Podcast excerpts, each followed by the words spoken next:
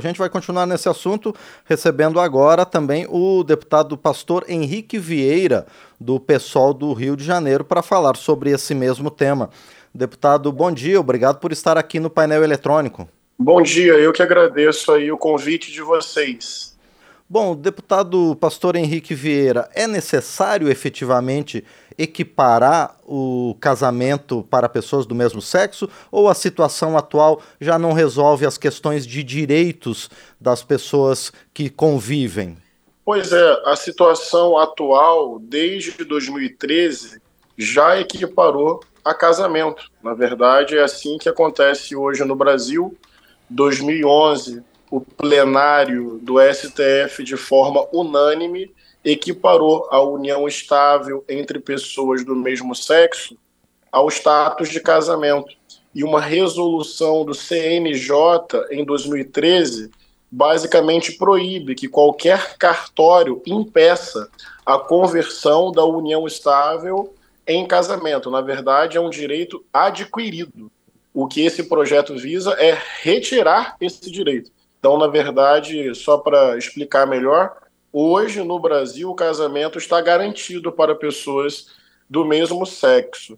O que esse projeto visa é, ao contrário, retirar esse direito. E ao retirar, deputado pastor Henrique Vieira, esse direito, o que acontece com as relações homoafetivas? Elas deixam de ter o status de casamento e a segurança jurídica e as implicações jurídicas em termos de patrimônio, sucessão, herança então, na verdade, você cria uma subcidadania, como se essas pessoas, diante do Estado, não pudessem ter o seu direito plenamente reconhecido, o que eu considero absolutamente antidemocrático, inconstitucional, absurdo e preconceituoso. Porque você pode ter uma determinada visão religiosa e pautar a sua vida. Eu, inclusive, sou religioso e acredito na centralidade do amor.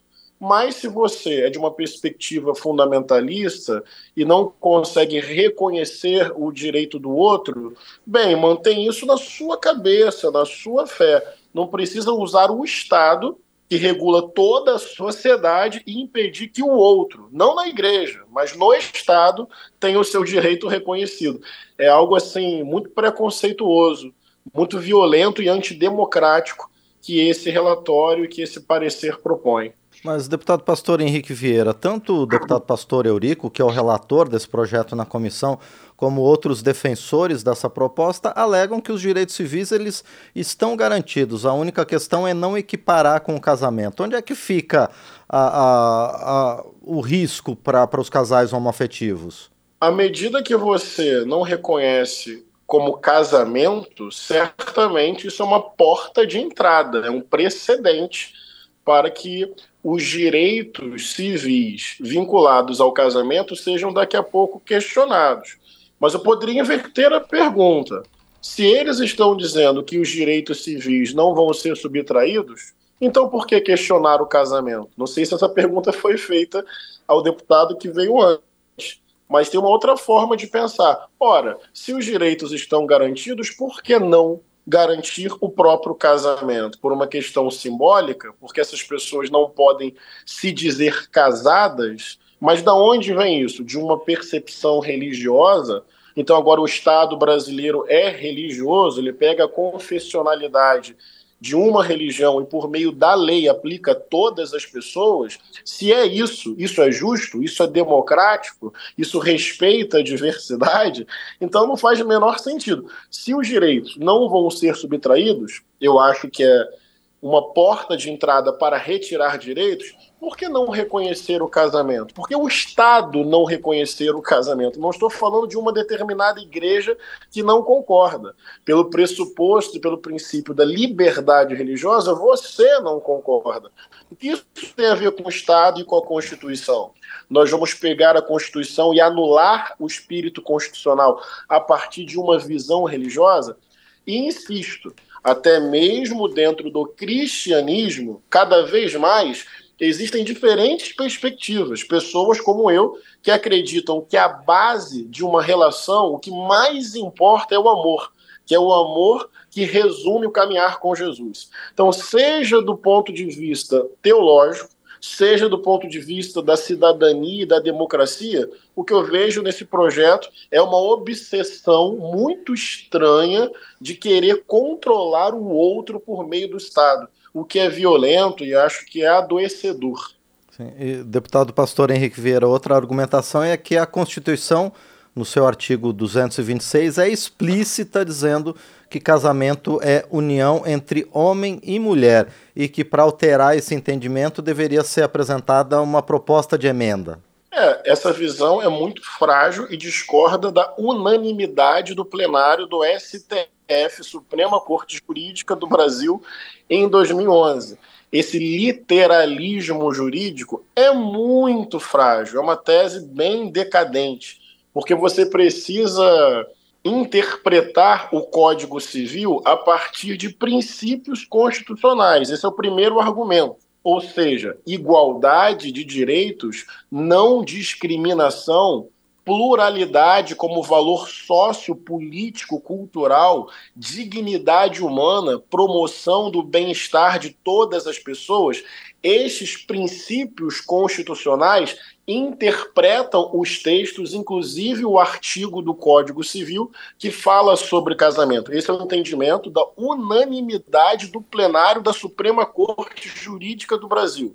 Mas, além disso, o texto de 88, quando faz referência a homem e mulher, é muito mais para não permitir uma hierarquia de gêneros para garantir igualdade jurídica entre homem e mulher, não para dizer que exclusivamente o casamento é entre homem e mulher. Esse é o segundo argumento. E o terceiro argumento é que tudo aquilo que não está juridicamente proibido ou obrigado está juridicamente permitido. Qualquer jurista sério sabe disso. E não há nada, absolutamente nada na Constituição, nem no Código Civil, que veda, que diz explicitamente que só há um modelo familiar. Portanto, eu concordo com a unanimidade do plenário do Supremo Tribunal Federal ao dizer que a Constituição brasileira resguarda sim o casamento homoafetivo, o casamento igualitário. Então, na verdade, é o contrário. Se eles querem proibir outros modos de família, eles vão ter que alterar cláusulas pétreas e princípios fundamentais da Constituição brasileira. No fundo, para dar vazão ao ódio. Porque esse argumento que o projeto estava lá e que o presidente só está colocando para votar aquilo que estava atrasado, eu preferia que eles fossem mais honestos e corajosos mesmo. Olha, nós escolhemos esse projeto porque temos essa visão de mundo, não é mera burocracia. Eles têm uma visão de mundo que nega a diversidade. Eles têm uma visão de mundo que não respeita a pluralidade religiosa no país. Eles têm uma visão de mundo que é insensível e antipática. A cada 34 horas, um LGBT é assassinado no Brasil por motivo de ódio. E eles desconsideram isso. E ainda dizem, insinuam, que é uma violência cometida por LGBTs. Na verdade, o que eu vejo, sinceramente, é vazio de amor dentro do coração e uma certa obsessão estranha, que precisa ser inclusive pesquisada, em controlar a liberdade e a sexualidade das pessoas. É uma moralidade religiosa decadente. Sobra moralismo frio e falta simpatia, solidariedade, misericórdia, falta amor. Pois é, deputado pastor Henrique Vieira, como é que está a situação é, dentro da comissão de previdência da qual o senhor participa, ela tem um perfil um pouco mais conservador. Esse projeto deve passar na comissão? Então, eu não estou chamando de conservadorismo, não. Eu consigo dialogar com os conservadores, trocar ideia, convergir, divergir. Eu chamo de fundamentalistas, extremistas, fanáticos. É sério mesmo. Uma pessoa conservadora pode pensar isso sobre sexualidade, sobre família, e ela vai pautar a vida dela a partir disso, respeitando os outros.